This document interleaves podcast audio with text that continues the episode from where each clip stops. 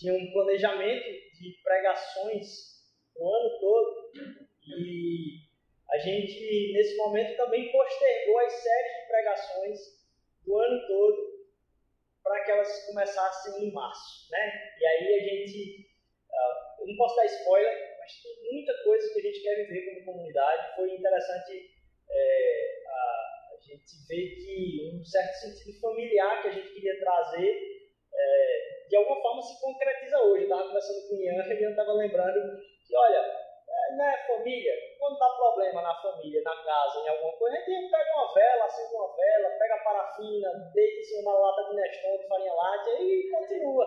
Então hoje a gente está experimentando isso aqui também, vocês estão aí em casa de maneira diferente e a gente queria compartilhar hoje com vocês, ah, pensando aí nas séries, a gente estava vendo como se alongar nas séries, né? quais são os livros que a gente pode passear. E eu estava fazendo um comentário que era um sonho meu, é, fazer uma série em cima de Levítico, e que pegasse o ano todo. Eu disse, mas que o pessoal não vai, não vai aguentar não. Mas eu estava com muita vontade de fazer isso, assim, com o tempo, que a gente saísse deleitando num livro com um bom tempo. Eu lembro a gente conversando sobre como essa questão de um livro e a demora numa série, ela, ela às vezes causa no coração da gente que participa da igreja um certo, poxa, de novo, o mesmo assunto. E eu acho que isso faz parte de um certo tipo de formação que a gente teve do porquê que a gente vai para a igreja. E a gente vai para a igreja muito na expectativa de qual é o novo, qual é o desempenho, qual é a performance que uma pessoa que está com o microfone na mão vai conseguir trazer na mensagem. E eu acho que a gente precisa combater cada vez mais isso não no sentido de que a gente não vai colocar com esmero, não vai colocar com preciosismo a palavra, a centralidade da palavra na nossa vida. Mas muito mais que o nosso coração possa ser confrontado de uma mentalidade que é consumista, de querer talvez ir para lá para ver o que, é que vai sair daí da boca desse cara. Ou seja, a gente vai com o coração na dúvida do que vai acontecer. Muito mais do que ir para congregação, ir para a igreja na certeza de que estar no meio do povo de Deus, celebrando aquele que é o Deus desse povo e que o foi desde toda a história, só isso, só essa certeza de eu preciso estar lá adorando no meio do povo de Deus. Isso já seria suficiente, independentemente da propaganda, de como a gente vai comunicar, qual vai ser a próxima série, qual vai ser a próxima pregação, qual vai ser a certeza da gente estar junto e ser formado nisso. Deus quer que a gente seja embebido na comunidade, assim, para que a gente uh, sofra todos os processos da própria comunidade. Então, pensando a respeito uh, dessa série, eu não vou fazer uma série de um ano, por enquanto, em Levítico. Mas hoje a gente vai ler uh, lá em Levítico, capítulo 1. Estava meditando sobre, sobre o trecho do início do livro de Levítico, quando é, colocado para o povo em mais detalhes como se vai acontecer os sacrifícios, as ofertas a Deus. Eu não vou entrar em tanto detalhe a respeito do livro por completo, mas a gente vai ler aqui esse trecho inusitado. Levítico começa assim, o livro começa assim, da tenda do encontro, capítulo 1, da tenda do encontro o Senhor chamou Moisés e lhe disse, dê as seguintes instruções ao povo de Israel quando você apresentar um animal como oferta para o Senhor, escolham dos rebanhos de gados, ovelhas ou cabras. Se o animal que apresentar como holocausto for do rebanho de gado, deverá ser um macho sem defeito. Leve-o até a entrada da tenda do encontro para que seja aceito pelo Senhor. Coloque a mão sobre a cabeça do animal, para que seja aceito em seu lugar como expiação. Então a pessoa coloca a mão em cima da cabeça do animal, para que aquele sacrifício seja aceito no meu lugar como expiação. Mate um novilho na presença do Senhor, e os filhos de Arão, os sacerdotes, oferecerão o sangue do animal, derramando em todos os lados do altar que está à entrada da tenda do encontro. Depois, tire a pele do animal e corte-o em pedaços. Os filhos do sacerdote Arão acenderão fogo no altar e ali arrumarão a lenha. E aqui pausa. A gente estava falando semana, acho que retrasada, sobre como a, essa ordem da, dos filhos de Arão foi quebrada. E os filhos de Arão não obedeceram, não foram íntegros com aquilo que era o seu chamado. E Deus retirou essa ordem vocacional da vida e da geração deles e tomou de volta não era para eles estarem desonrando a casa e a presença do Senhor com atitude não íntegra. Só que aqui a gente está diante de uma, como se fosse uma instrução do matadouro. A gente parou agora aqui no versículo 7, vamos continuar no versículo 8. Mas isso aqui podia ser muito bem a, a, a, a descrição de uma pessoa nova contratada num matadouro ou num frigorífico para saber como fazer com o corte de carne.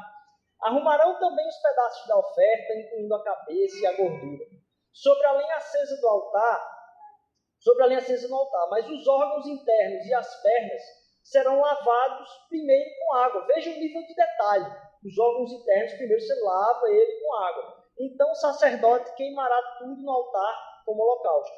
É uma oferta especial com aroma agradável ao Senhor.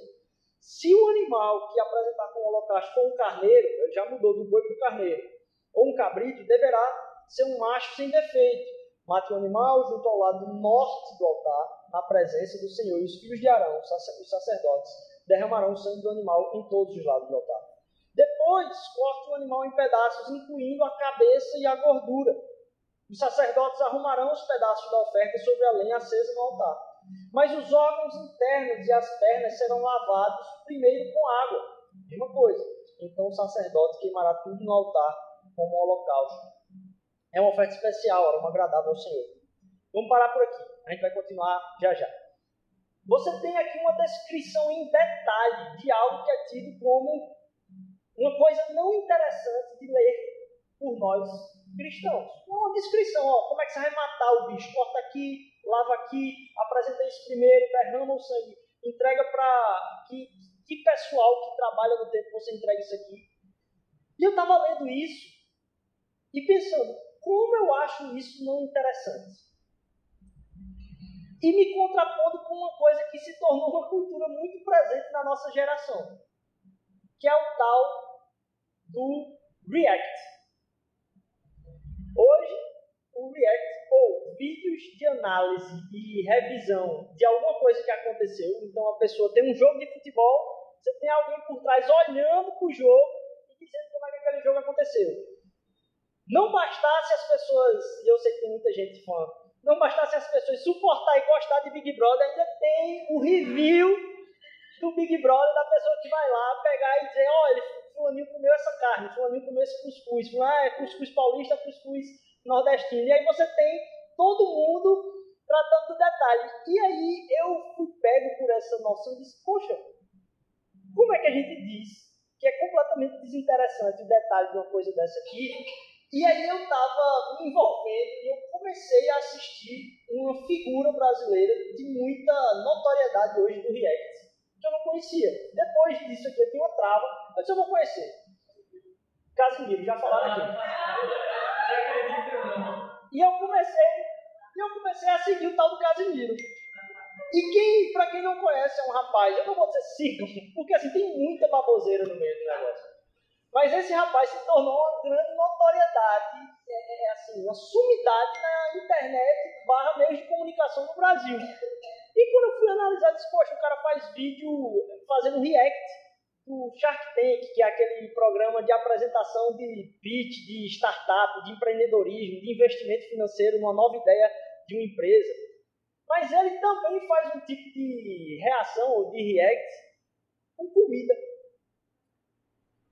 E eu vi a perfeita semelhança em como as pessoas passam vídeos de 20 minutos, meia hora, de alguém falando: Nossa, olha essa gordura. Eita, será que ele vai pegar aquela faca? É agora que vai o sal. É agora que vai o sal. E o cara narrando como se fosse um jogo de futebol, um churrasco, uma linguiça sendo trabalhada ali. Eu disse, caraca, velho, como é que a gente destoa do detalhe e da importância dos detalhes nas coisas? Hoje tem gente que está ganhando a nossa atenção comentando detalhes de coisas ordinárias. E a gente tem aqui, no reverso, algo que tem um significado que aponta para a eternidade em cada detalhe. E a gente dizendo, poxa, passa logo esse livro, que negócio desinteressante.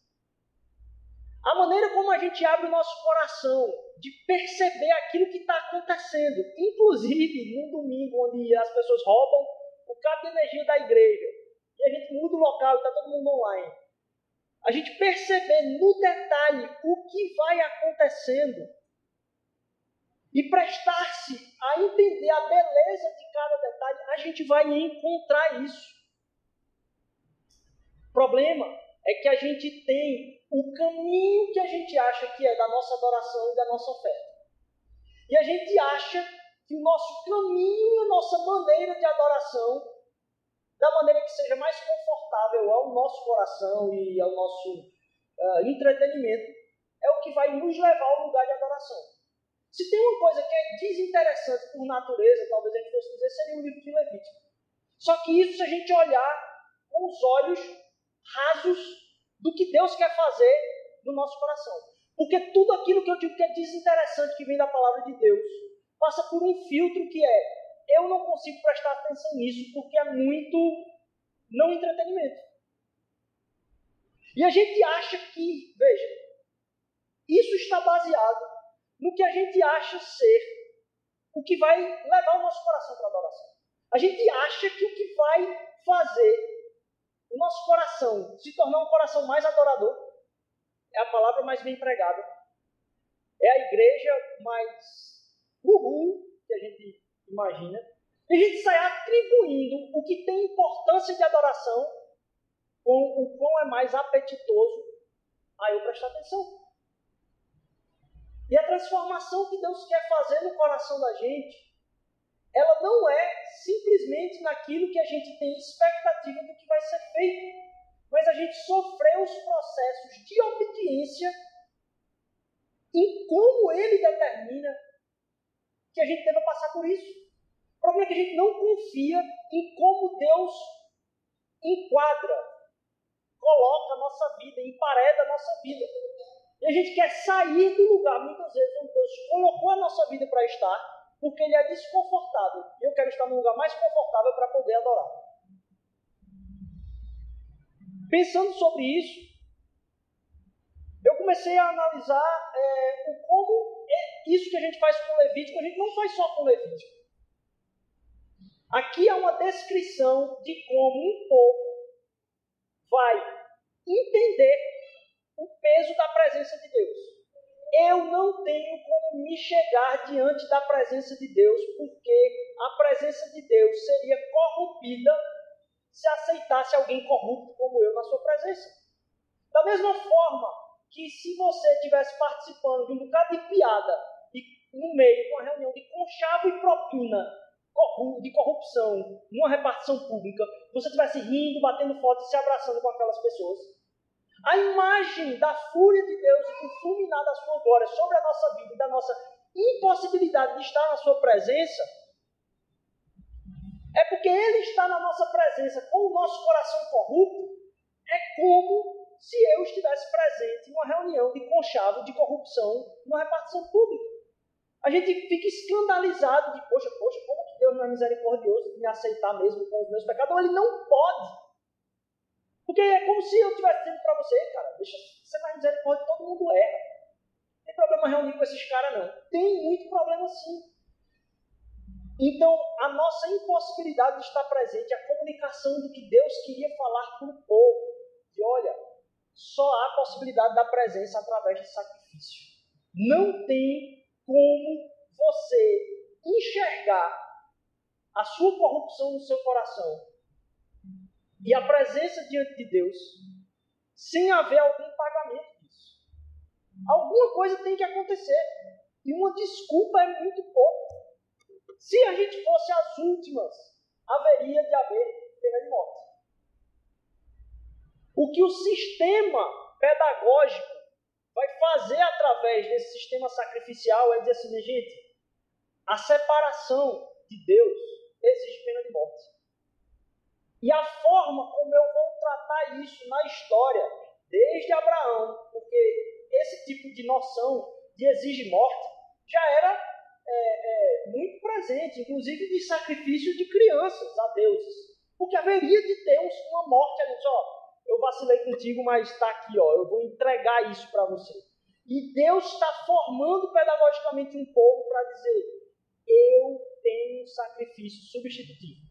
Desde o cordeiro de Isaac, lá que é suprido uh, na história de Abraão, até um, todo um sistema de como as penalidades vão ser executadas. Em última instância, no viés espiritual, espiritualmente, não tem como ter a proximidade sem o sacrifício. Por que é que eu estou falando tudo isso? De onde veio isso? Isso veio para mim de uma crise pessoal. Então, essa pregação, ela também é para mim. É que por muitas vezes, eu não sei se acontece com vocês também, eu me vi errando, pecando, me deleitando no sacrifício de Cristo Jesus, dizendo: Poxa, Jesus, eu preciso do teu perdão. Mas ficando insatisfeito no meu coração de quão rápido eu resolvia isso no meu coração. E ficando em crise com os meus próprios arrependimentos. Porque um arrependimento é isso. Um arrependimento diante de Deus, ele não pode ser simplesmente um foi mal. Foi mal aí, pisei no teu pé. Ao mesmo tempo, ele não pode ser um remorso, uma depressão, porque já foi pago. E a gente se coloca num momento de crise. Não precisa de sacrifício, porque Jesus Cristo é todo sacrifício. E ao mesmo tempo, não se pode ter um foi mal. Como que a gente se relaciona em ter a vida profundamente transformada quando a gente está vacilando repetidas vezes em diversas áreas da nossa vida? E aí a reflexão que uh, essa meditação me trouxe é nos frutos de arrependimento. Fruto de arrependimento é necessário na caminhada com Deus, porque já foi pago. Mas o nosso coração precisa demonstrar frutificação em arrependimento. O perdão e a misericórdia que a gente recebe de Jesus não é uma resposta de um foi mal. A gente já foi perdoado. Como que a gente abraça a plenitude de ter sido perdoado? Não tendo remorso, sendo curado das nossas faltas e ao mesmo tempo desfrutando da relação com Deus, através de fruto de arrependimento. Aquilo que Jesus fez na cruz é uma representação cósmica e eterna que ele está fazendo no nosso coração a cada dia que a gente entende, se recompromete, se arrepende no Evangelho. Se é uma coisa que ele está fazendo cosmicamente, mas está fazendo no meu coração também, ele fazendo em mim precisa desabrochar em algo. Então não é o que aconteceu lá atrás. A cruz está acontecendo na minha vida nesse momento e frutos de crucificação daquilo que era caminho de morte, sendo produzido caminho de vida morte produzindo ressurreição, precisa estar acontecendo na minha vida o tempo todo. Eu acho que essa é uma oração que nós precisamos fazer. Deus, me dá fruto de arrependimento. Não me faz se arrepender simplesmente, mas faz com que haja frutos de arrependimento. Não me deixa ficar no desculpa. Me faz ver que esse sistema sacrificial que teve que culminar em Cristo Jesus possa reverberar na minha vida como algo prático algo verdadeiro, algo que testemunhe daquilo que é a caminhada de Cristo Jesus. E aí, ao pensar também sobre isso, me veio quantas vezes a gente olha para outras partes da Bíblia e a gente enxerga partes desinteressantes da Bíblia para o nosso viver. E a gente relega como uma parte talvez não importante para nós. E muitas discussões teológicas, muitos debates têm sido feitos hoje na internet. Você vai, cada um que faça sua crítica a respeito do que é importante, do que não é importante e tal. E pouco se fala de uma total rendição à palavra de Deus. Não teologização, não trabalhar. Estou dizendo uma rendição do que Deus quer à luz da palavra da minha vida. Eu quero render-me ao que Ele quiser para que haja fruto de arrependimento na minha vida. E aí eu pensando assim, poxa, como o Levítico é desinteressante. Como olhar para cada um desses processos é desinteressante. E aí você começa a enxergar as pessoas fazendo comentários sobre trechos da palavra que deveriam ser deixados de lado. Poxa, qual o sentido disso, Deus? Eu não vou me ater a pegar um negócio desse. Qual o sentido disso? Deus estabeleceu para o seu povo um certo tipo de ritual, processo pedagógico de entendimento a respeito de quem ele era e quem ele queria que o povo fosse. Era isso que estava acontecendo aqui com o povo no Antigo Testamento. É isso que está acontecendo de uma outra maneira agora, através de Cristo Jesus, na nossa vida, a partir de a gente conhecer o verdadeiro cordeiro que foi sacrificado para limpar e receber todos os nossos pecados. É isso que está acontecendo conosco hoje. Como é que eu tenho a audácia de achar que tem alguma área da, da Bíblia que é desinteressante, velho? A vontade que dá de uma conversa com alguém que começa a tratar áreas mais interessantes e menos interessantes da palavra, ou quando eu mesmo começo a fazer isso na minha análise do que é que eu vou ler, eu vou deixar de ler, é dizer, poxa, Rodrigo, beleza, tá sabendo viver, né, velho? Tá bem demais de vida, tu é o cara mais federal em como organizar a vida, em como saber viver, em como saber resolver tuas coisas, e não tem para que você prestar atenção numa coisa que para você não tem sentido, ou para você, pô, véio, isso aqui eu vou pular. É, você sabe muito a respeito de como se deve viver. E pode ser que você diga, é, eu estou vivendo bem. Quem responde isso, eu só peço cinco perguntas. Ou com o cônjuge, ou com a mãe, ou com o pai, ou com o melhor amigo.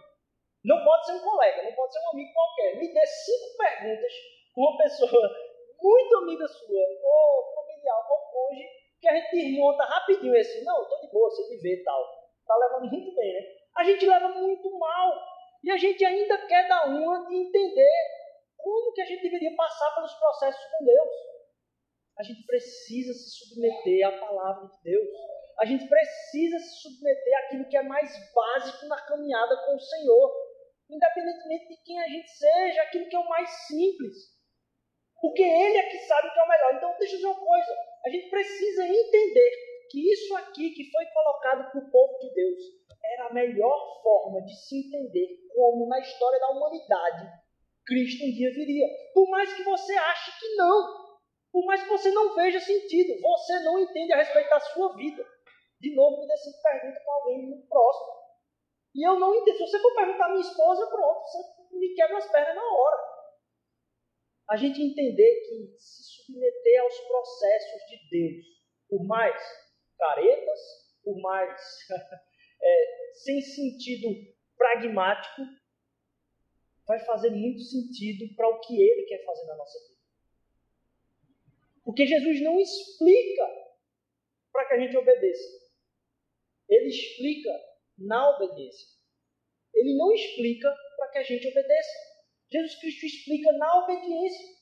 Então, ao se submeter aos processos, por isso que eu falei no começo, ao se submeter a uma comunidade de fé, ao se submeter a uma convivência espiritual num pequeno grupo, a uma amizade espiritual num discipulado, Deus vai forjando aquilo que Ele quer fazer em nós no meio disso. Quando a gente coloca para a nossa vida que a gente, pô, estou sem tempo, velho.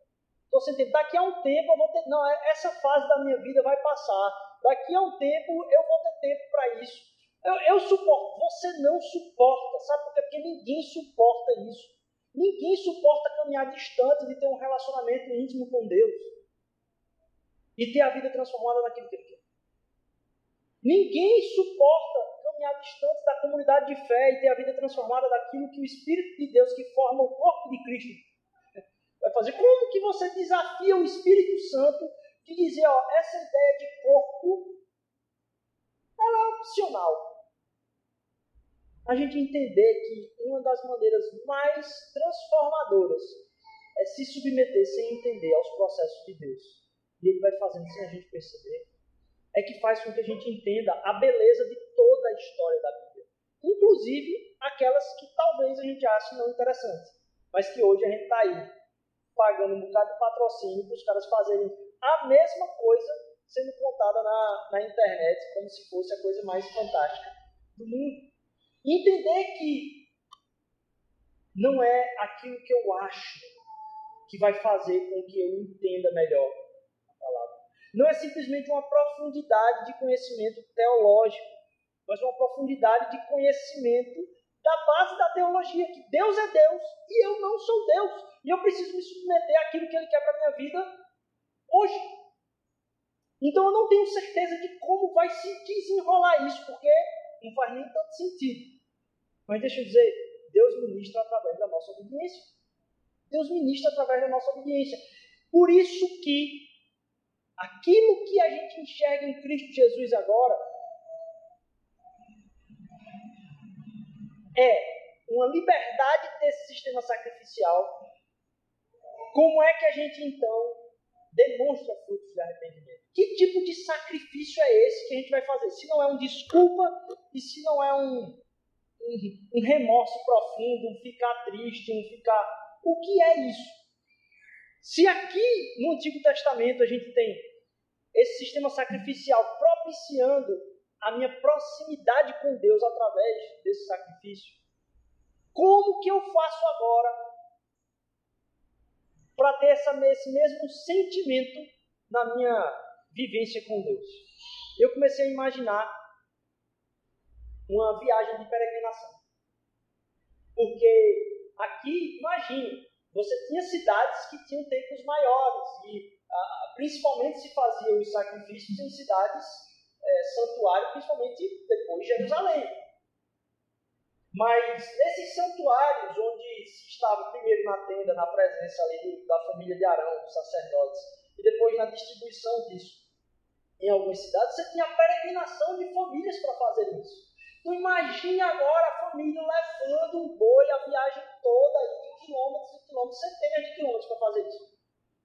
Agora eu queria que você imaginasse essa peregrinação com algum bicho para que você chegasse numa cidade e naquela cidade você fosse pensando no seu pecado, você fosse pensando naquilo que você precisa pagar, naquilo que você precisa ser purificado, naquilo, e você chegasse nessa cidade, você subisse as escadas do santuário e quando chegasse no santuário, tivesse tudo vazio. Não tem nada lá. Não tem nem fogo queimando. Não tem nada acontecendo. Porque se esse sistema sacrificial hoje não é mais o vigente para nós, é como se nessa peregrinação que eles faziam, na nossa peregrinação, a gente chegasse lá e dissesse, nossa, não precisa mais. Porque tudo que estaria lá naquele tempo seria uma cruz. Como eu passo pela mesma experiência se agora o santuário de propiciação e purificação pelos meus pecados não tem mais lá o churrasco acontecendo, as, as tripas se abrindo e tal. Para onde eu levo isso? Você aspergia o sangue no altar e isso era tido como perdão. Para onde que a gente leva se o altar está vazio agora? A gente leva o trono da graça do Cristo Jesus. Para entender o processo do perdão de Deus, a gente precisa fazer essa peregrinação imaginativa de levar aquilo que a gente fez não para um status, eu estou perdoado. Não é isso.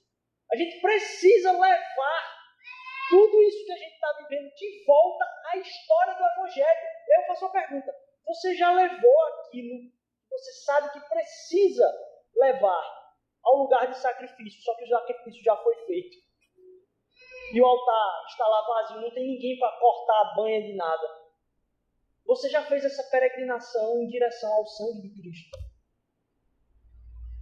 Você já fez a peregrinação do próprio Cristo em sua mente, de entender que aquilo que ele sofreu, ele estava carregando o peso de todos os bois, e todos os cordeiros, e todas as aves, um dia já foram cortadas em nome de arrependimento das pessoas. Porque para que a gente demonstre frutos de arrependimento, a gente precisa entender a profundidade do perdão que foi acometido. E não só do perdão, a profundidade do peso do meu pecado, o custo disso em Cristo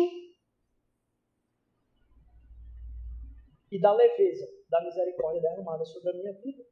Mas isso não se faz sabendo de um status. Eu estou salvo? Eu, não. Eu revisito a história da palavra de Deus sendo contada a respeito do Evangelho. É por isso que o contato com a palavra, o contato em oração com Deus a respeito de quem Deus é, quem Ele foi em Cristo Jesus e quem Ele é hoje assentado no trono eterno, é importante para que na nossa caminhada com Deus frutos de arrependimento sejam apresentados. Não através de um status, estou perdoado, não estou perdoado, mas de uma peregrinação, uma meditação naquilo que é a palavra de Deus. E a gente possa, experimentando isso, vivenciar os frutos disso, enxergando a beleza, porque quando a gente fica nesse vácuo, eu queria pagar de alguma forma, eita, mas já foi pago. Como é que eu sinto tristeza na medida certa e alegria transbordante na medida do que Cristo fez por mim? Revisitando e meditando, levando tudo aquilo, aquele que é capaz de purificar a minha vida hoje, o sangue de Cristo. E quando a gente faz isso, a gente é visitado pelo peso do nosso pecado, pelo peso que Jesus sofreu, pela misericórdia, pela leveza de como a gente pode se relacionar com Ele agora. Em como tudo aquilo que era feito em detalhe, em detalhe, você precisa revisitar no seu coração em detalhe também, cortando cada parte da história daquilo que levou você a cometer o pecado ou ainda viver esse pecado.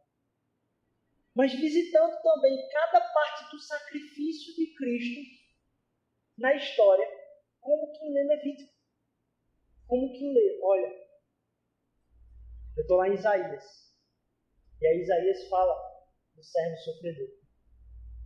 Aí você diz, caraca. Colocaram o novilho perto da entrada do templo. Caraca. Eu estou enxergando agora Jesus recitar Isaías no Evangelho. Poxa, parece que a barriga do cordeiro vai ser aberta. E a gente lê a palavra toda. Levítico serve como um espelho para o que a gente vai ler na palavra toda. Porque a Bíblia toda descreve o sistema sacrificial de Deus por nós. E a gente entender isso e meditar na peregrinação do como o nosso pecado precisa ser pensado com calma, não simplesmente em status. Estou dentro, estou fora. Estou perdoado, não estou perdoado. Mas na liberdade que é poder apresentar frutos de arrependimento. A gente tem liberdade de apresentar frutos de arrependimento. E esse é o testemunho que a gente precisa dar para o mundo. Enxergar talvez que tenham outras partes da Bíblia que a gente precisa revisitar na nossa caminhada diária e que muitas das conversas que o povo fala que não é interessante, está aí Casimiro para provar que não é verdade. É, mas também de entender que aquilo que Cristo fez por nós não é só de alguém que se colocou no sistema sacrificial é de alguém que passou por tudo isso. Aqui na continuidade, a partir do versículo 14, vou deixar para que você leia. Você vai ver que ele começa a descrever agora aí. E se você tiver uma ave, como é que você faz? Porque a gente falou do boi, do cordeiro, e não tinha ave lá no começo. Você vai ter que entregar A, B, C, não tinha ave lá em cima. Quando ele fala se você tiver uma ave, é porque você não tinha nada melhor do que uma ave. Você só tinha uma rolinha ali, você só tinha um, um, um passarinho qualquer. E você não tinha condição de chegar na peregrinação com um boi ou com um cordeiro. Eu queria que você imaginasse agora de novo a peregrinação do povo de Israel com o sistema sacrificial. Pessoas com bois, vistosos, machos sem defeito. Então é feito aquele canal do boi, né? Canal do boi, que tem lá, que a galera tá fazendo leilão, tá, tá, tá, tá, tá, leilão de bicho topado. Imagine você passear pelas estradas de terra, as famílias caminhando e a percepção dos novilhos, dos cordeiros. Poxa, aquele ali, caramba, que sacrifício aquele ali, hein? Imagine agora que você não tem um boi tão legal. O seu boi sem defeito é um, quase um pangaré você está lá no meio da fila, da galera que está levando as coisas vistosas ali para o tempo do Senhor. É muito belo como Jesus Cristo vem alcançar o nosso lugar. Ele entende a profundidade do meu pecado, ele entende a profundidade do seu pecado, ele entende a necessidade da frutificação no arrependimento. Porque quando a gente vai analisar a peregrinação da família de Jesus, vai dizer que na apresentação da família de Jesus lá no templo, eles chegaram com um passarinho. Como aqueles que não têm na estrada toda nem um boi nem um novilho, mas foram talvez com uma gaiolinha cheia de vergonha no meio do povo e chegaram ali diante daquele sistema sacrificial. Cristo Jesus, no cumprimento daquilo que é a obediência do processo, sem precisar, entregou nem que fosse a parte última daquilo que Deus pede, mas era tudo. Um passarinho. Que não estava nem lá nos primordiais, mas estava lá. Como aquele que não tem o que oferecer. E é isso que Deus quer de nós. Que a gente se chegue a Ele como quem não tem o que oferecer, mas que isso produza em nós fruto de arrependimento. Que Deus venha visitar o nosso coração em renovo de arrependimento. Deus possa visitar a sua casa na semana ah, em promessas de uma semana muito cheia de fruto de arrependimento. E que a gente veja na beleza daquilo que é a construção da própria palavra de Deus a submissão, a certeza do que ela é, e não naquilo que eu gostaria de estar vivenciando no momento. Não na perfeição de um culto muito bem apresentado, não na perfeição de uma palavra muito bem construída, mas na certeza de que eu preciso estar presente com meus irmãos ouvindo isso, que isso é um testemunho eterno de que a verdade de Cristo Jesus vai produzir o corpo. E eu estou testemunhando disso porque eu estou sendo corpo nesse momento. Vocês estão sendo corpo nesse momento. Que a gente possa celebrar esse Deus que se coloca no caminho daquilo que é. Eu não preciso mais ser purificado pelo sacrifício a ser feito. Eu sou purificado pelo sacrifício que foi feito. Que a gente se sinta lavado pelo sangue de Jesus. E que na revisitação de uma vida diária com Deus, seja a nossa peregrinação pelo sacrifício mais importante que foi feito e é suficiente eternamente. Ao caminhar com Deus, a gente peregrina em frutificação de arrependimento. Que Deus abençoe nossas vidas, que Deus possa usar toda a Sua palavra para a ministração da Sua verdade, que Deus possa transformar a sua vida. Vou convidar quem está aqui a ficar de pé. Vou convidar você a se colocar em espírito de oração nesse momento para a gente cantar e de reavaliação de caminhada com Deus. Que haja frutos de arrependimento. Que existam lugares de peregrinação no profundo do meu ser, na podridão do meu pecado, mas na beleza do sacrifício de Cristo. Que eu possa visitar cada beleza dessa, sendo restaurado pelo seu sangue, em nome de Jesus. Pai, abençoa a tua comunidade, Senhor Deus. Obrigado pelo culto de hoje, Senhor Deus. Obrigado por essa tua presença aqui. Abençoa nossa caminhada, Senhor Deus. Abençoa nosso andar essa semana. Perdoa os nossos pecados. Ó oh, Senhor Deus, a gente te entrega, Pai, tudo aquilo que não te agrada, Senhor Deus. Mas acima disso, Pai, não nos deixa ficar nessa conversa de estou perdoado, não estou perdoado, simplesmente, Senhor Deus, mas entender a profundidade do teu perdão a profundidade do teu sacrifício, o peso do nosso pecado. Nos faz chorar, Senhor Deus, nos faz ser transformados por uma caminhada profunda contigo, Senhor Deus. Nos leva numa semana de frutificação, Pai, em arrependimento. Em nome de Jesus, amém.